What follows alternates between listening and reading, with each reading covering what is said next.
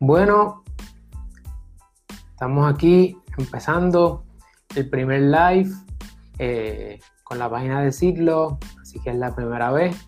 Eh, este es el tercer episodio de Derecho para Emprendedores, donde eh, dialogamos sobre cómo lanzar, escalar y proteger tu negocio.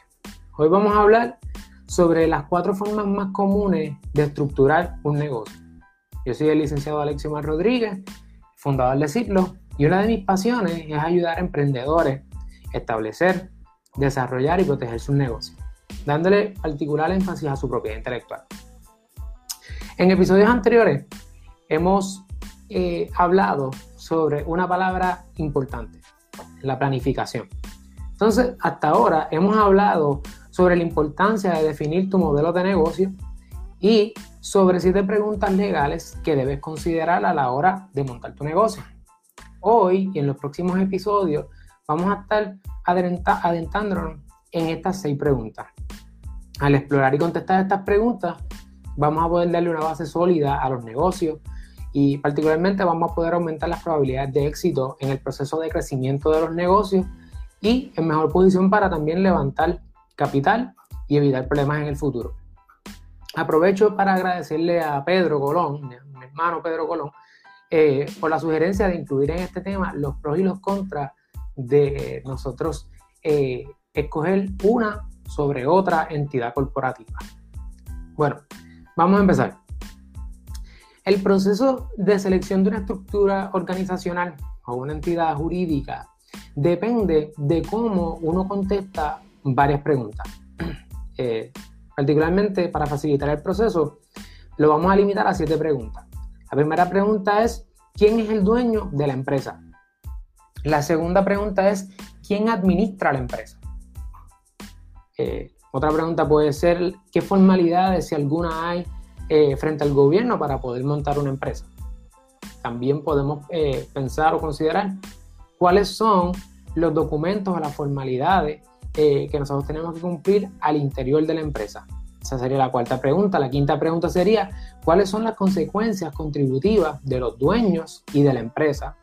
Y también, ¿cuáles son las responsabilidades de los dueños por las deudas de la empresa o por las responsabilidades de la empresa? Esa sería la sexta pregunta. Y por último, ¿cuánto va a durar el negocio? Esas son las siete preguntas que vamos a estar considerando eh, frente a las cuatro formas más comunes de estructurar un negocio. Dependiendo de cómo una persona eh, conteste una de estas preguntas, las siete preguntas, entonces podemos definir cuál es la mejor estructura de negocio para esa persona. La forma más sencilla para comenzar un negocio o estructurar un negocio es la del dueño propietario o negocio individual, también conocida como el DBA, la Doing Business As, en español, eh, haciendo negocios como. Usted y la empresa en este escenario son uno, básicamente. Es decir, eh, usted lo único que necesita es decidir emprender, decidir comenzar el negocio eh, y pues de esa manera usted es el único dueño del, negocio, usted es quien administra el negocio. Eh, no necesita ningún permiso o ningún documento formal para comenzar el negocio, salvo de los permisos, que son otro tema desde el punto de vista organizacional. No necesita ningún documento con el gobierno, no necesita ningún documento interno, tampoco va a necesitar este, un tratamiento contributivo particular porque usted va a tributar los ingresos individualmente. También va a ser responsable totalmente de las deudas del de, eh, negocio y de la responsabilidad del negocio. También, lo, y por último, disculpen, la séptima pregunta es, eh, ¿cuál sería el tiempo? Bueno, pues el tiempo de este negocio es tan pronto como usted comience eh, el negocio, comienza, valga la redundancia, y termina con su muerte o con su decisión simplemente de no seguir más el negocio. Ese es el, doing business as. Así que, ¿cuáles son los beneficios? Pues mire, los beneficios son que es fácil de establecer. Usted comienza y ya. Eh, ¿Cuáles son? Es fácil de manejar, es fácil de operar y también los, los, costos de inicio son bajos. Ahora, ¿cuáles son los riesgos? Pues los riesgos es bien difícil porque usted es el único que básicamente usted es la corporación. Eh, las posibles demandas le podrían afectar a nivel personal este, y el Código Civil establece que la responsabilidad sería eh, presente y futura y responde con todos sus bienes presentes y futuros, es lo que dice el artículo, incluyendo la de su familia, eh, podría ser el caso también. Y la responsabilidad es ilimitada, así que esos son los, ¿verdad? los, los contras de, de hacer negocios como un DBA. Ahora, la segunda manera de hacerlo es una sociedad. Entonces, la sociedad, ¿qué es la sociedad? Pues mira, la, sociedad es cuando dos, dos, o más personas deciden establecer el negocio. Y si usted no hiciera nada más, y por ejemplo, usted y su amigo y, o su amiga le dicen, mira, vamos a comenzar este negocio, pues ya con eso de facto usted opera bajo una sociedad. por lo tanto, los issues de dueño, los issues de administración se deben establecer en un contrato de sociedad. Este, eso sería lo óptimo, ¿verdad? Para que de esa manera la relación esté clara.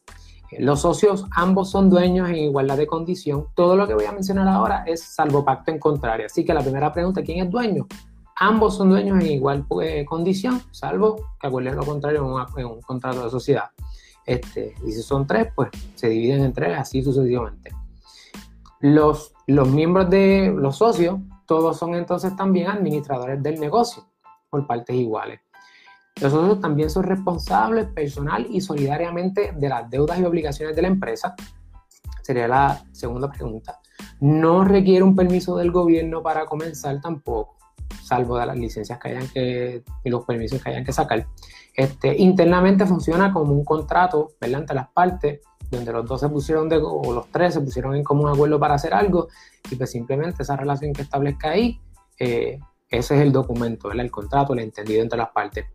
Los socios tributan de manera personal eh, y la sociedad dura mientras los socios permanezcan juntos y sean capaces de cumplir con el contrato. Así que eh, esa es la sociedad. Desde, hasta qué punto entonces uno, usted puede comenzar este, a operar como una sociedad, pues simplemente, pues, empieza. Ese, ese, ese básicamente, pero con otra persona. Así que es bastante parecido al DBA, eh, los beneficios, fácil de establecer, los costos de inicio son bajos, básicamente un contrato, eh, los socios se complementan, usted a lo mejor es bueno en el mercadeo, pero a lo mejor no es tan bueno, eh, digamos, en la administración diaria del negocio, pues esos son los beneficios de tener un, socio, un partner. Usted puede llegar a algunos acuerdos más estructurados dentro de un acuerdo de sociedad. Existen las sociedades este, de responsabilidad limitada y otras más articuladas que también usted puede mediante contrato. Y en ese caso, ahí sí hay unos hay documentos frente al gobierno para, para limitar la responsabilidad. Usted podría entonces fortalecer la sociedad. Eh, algunos riesgos. Difícil para levantar capital externo. De nuevo, son ustedes dos o los que sean, pero no hay una entidad jurídica separada de ustedes. Posibles demandas por culpa de cualquiera de los socios pues podrían afectarlo mutuamente a nivel personal, incluyendo a la familia potencialmente de cada socio. Y la responsabilidad es ilimitada. Así que responden con sus bienes presentes y futuros también. Así que bastante parecido al DBA. La tercera forma de organizarse es la corporación. Entonces, la corporación, que es una de las más famosas, la corporación es una persona separada completamente de usted. Así que ella nace a la vida jurídica. Y para que yo hice aquí un tipo de, de gráfica para poder entender el asunto. Básicamente en el DBA está usted solo, ¿verdad? En la sociedad entonces está usted y sus partners, los socios que tenga. En la corporación, que sería acá, la corporación es una entidad completamente separada de usted. Ustedes, mira, estos son usted y su compañero. Pero la corporación es separada, por lo tanto ella nace como una persona jurídica nueva. Y ella está compuesta por sus dueños, que son los accionistas. Los accionistas son los dueños de la corporación. Los accionistas a su vez nombran una junta de directores. La junta de directores son los que están eh, encargados de la administración de la corporación. Y la junta de directores a su vez nombra unos oficiales, los famosos CEO, CFO, COO. Todos estos puestos son los oficiales. Ellos son los que se encargan de eh, poner la corporación eh, a correr en el día a día, ¿verdad? ¿Cómo usted opera? Pues puede ser a través de contratistas, de empleados. La corporación son los oficiales. Y usted dice, bueno, Alexi es que yo soy una sola persona. Pues usted es accionista, junta de directores, Y oficial, empleado, janitor, lo es todo. Eso es básicamente lo que es la corporación. Así que eh, los accionistas como dueños gozan de unos dividendos si la corporación así lo establece, y es decir, de todos los ingresos y todos los gastos al final del año se distribuyen las ganancias. ¿Qué pasa? ¿Cuáles son los beneficios de la corporación? Beneficios, responsabilidad limitada. Los accionistas no responden de ordinario, eh, salvo algunas excepciones en la ley de corporaciones, por la responsabilidad de la corporación. ¿verdad? Hay certeza jurídica y transaccional, es una persona separada de usted, por lo tanto tiene sus propios chavos, tiene sus propios bienes, eh, mayor facilidad para levantar capital porque se pueden emitir acciones, este, no solamente acciones comunes, que son las acciones sobre las cuales se tiene el poder del voto, sino también acciones preferidas y, hay un sinnúmero de, de cosas que se pueden hacer para poder levantar capital y atraer talento a la corporación. Riesgos, mayor regulación gubernamental. La corporación nace pero se tiene que hacer con el Departamento de Estado, ¿verdad? solicitando unos artículos de organización, de incorporación, y eso se hace, se pagan 150 dólares, creo que es el FIA ahora mismo, este, y la corporación nace a la vida jurídica, pero la corporación es bien regulada por todos los beneficios que le da, ¿verdad? La responsabilidad limitada. Y por lo tanto, usted tiene que cumplir con muchos requisitos internos de minuta, de los shareholders agreement, tiene que tener un log con un log con quiénes son los accionistas de la corporación, tienen que mantener todo eh, bien estructurado, bien organizado, de manera que si pasara algo, usted está en cumplimiento con la ley y nadie le puede hacer lo que se llama descorrerle el vero corporativo. Y eso es cuando una persona en Arroyo Bichuela te dice a ti, mira, tú estás eh, utilizando esta corporación como una excusa. Verdaderamente tú no te comportas como una corporación, te comportas como un DBA o como una sociedad. Y si eso lo logran hacer porque no cumples con la ley y, con los requisitos internos de la corporación, te podrías quedar, en teoría, eh, pues, básicamente, legalmente. Este, así que tú no quieres eso. No, vas a gastar chavos para eso, ¿verdad?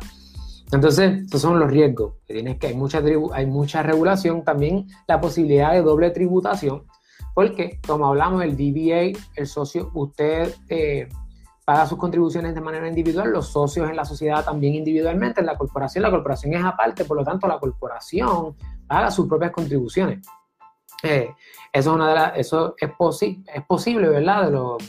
De los problemas o de las desventajas de la corporación es que entonces, si usted tributa a nivel individual de su salario como empleado de la corporación, o como accionista de la corporación, pues también la corporación paga contribuciones como ella, como un individuo, ¿verdad? Como una entidad separada de usted. Y eso, pues, mayor tributación es una de las desventajas.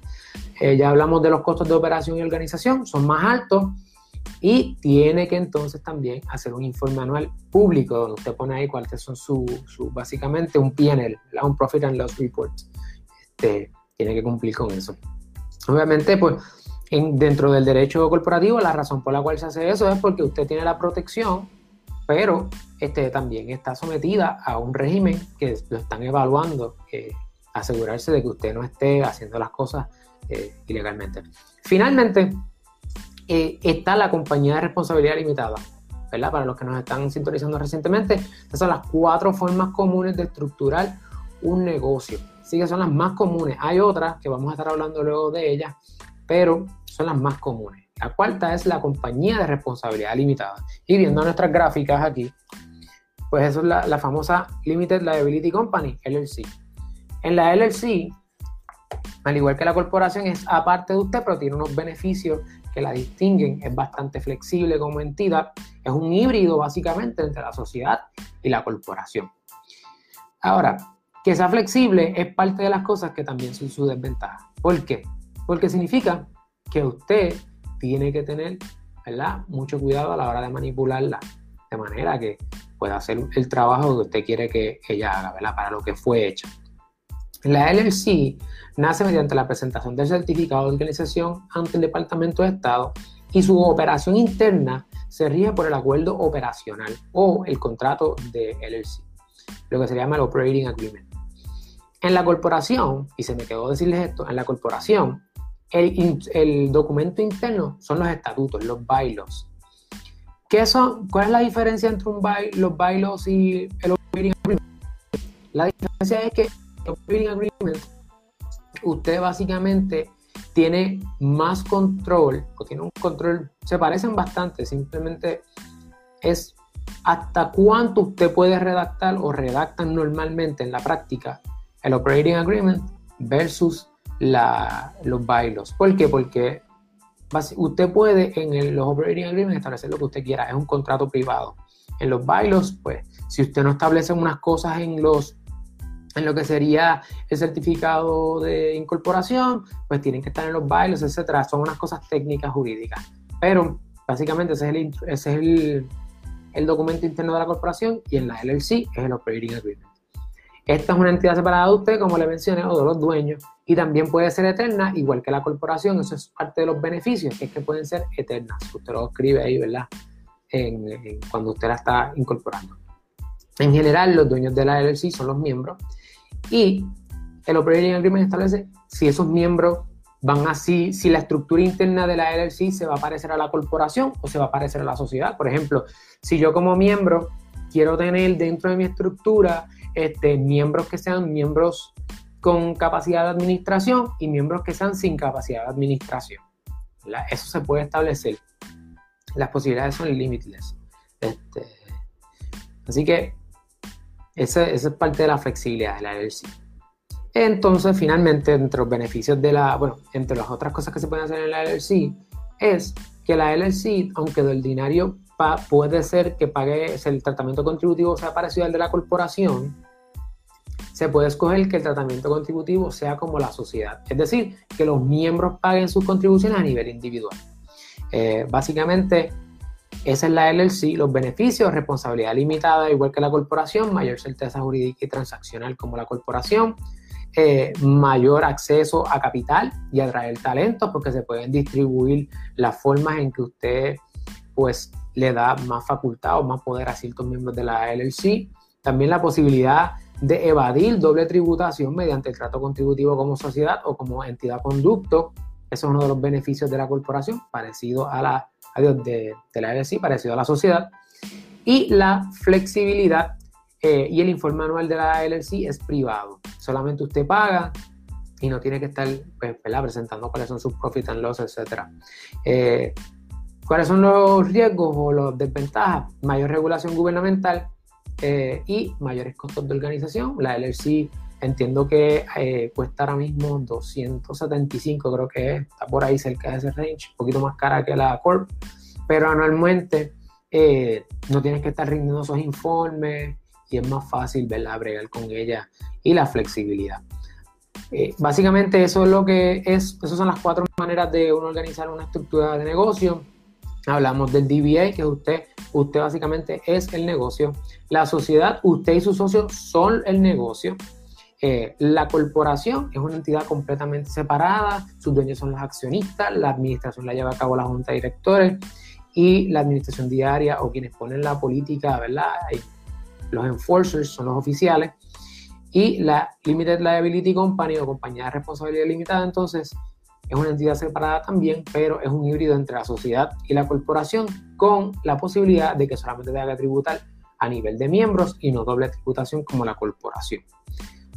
Básicamente esas son las cuatro maneras de, eh, más comunes de estructurar un negocio. Si tienes preguntas, ¿verdad? ¿Cuál es verdaderamente el, que más se... ¿Cuál de estas estructuras te beneficia más? Pues es dependiendo cómo tú contestes eso. Si ya tú tienes, si tú tienes más de una persona en tu equipo, pues sabes que entonces hay que considerar si verdaderamente cuáles son las responsabilidades de cada uno, cuáles son las fortalezas, si alguien va a invertir, si quieren levantar capital, si van a emitir deuda. Son diferentes consideraciones que tienen que pensar a la hora de establecer un negocio. Más adelante estaremos también adentrándonos en cada una de ellas para aprender un poco más de ellas y de las posibilidades que tienen. Si tienes alguna pregunta, no dejes de dejarla en los comentarios. De esa manera podemos ir llevando el contenido para que puedas montar tu negocio este, hoy mismo. Así que cualquier cosita, este, espero los comentarios para poder entonces seguir produciendo contenido. Gracias.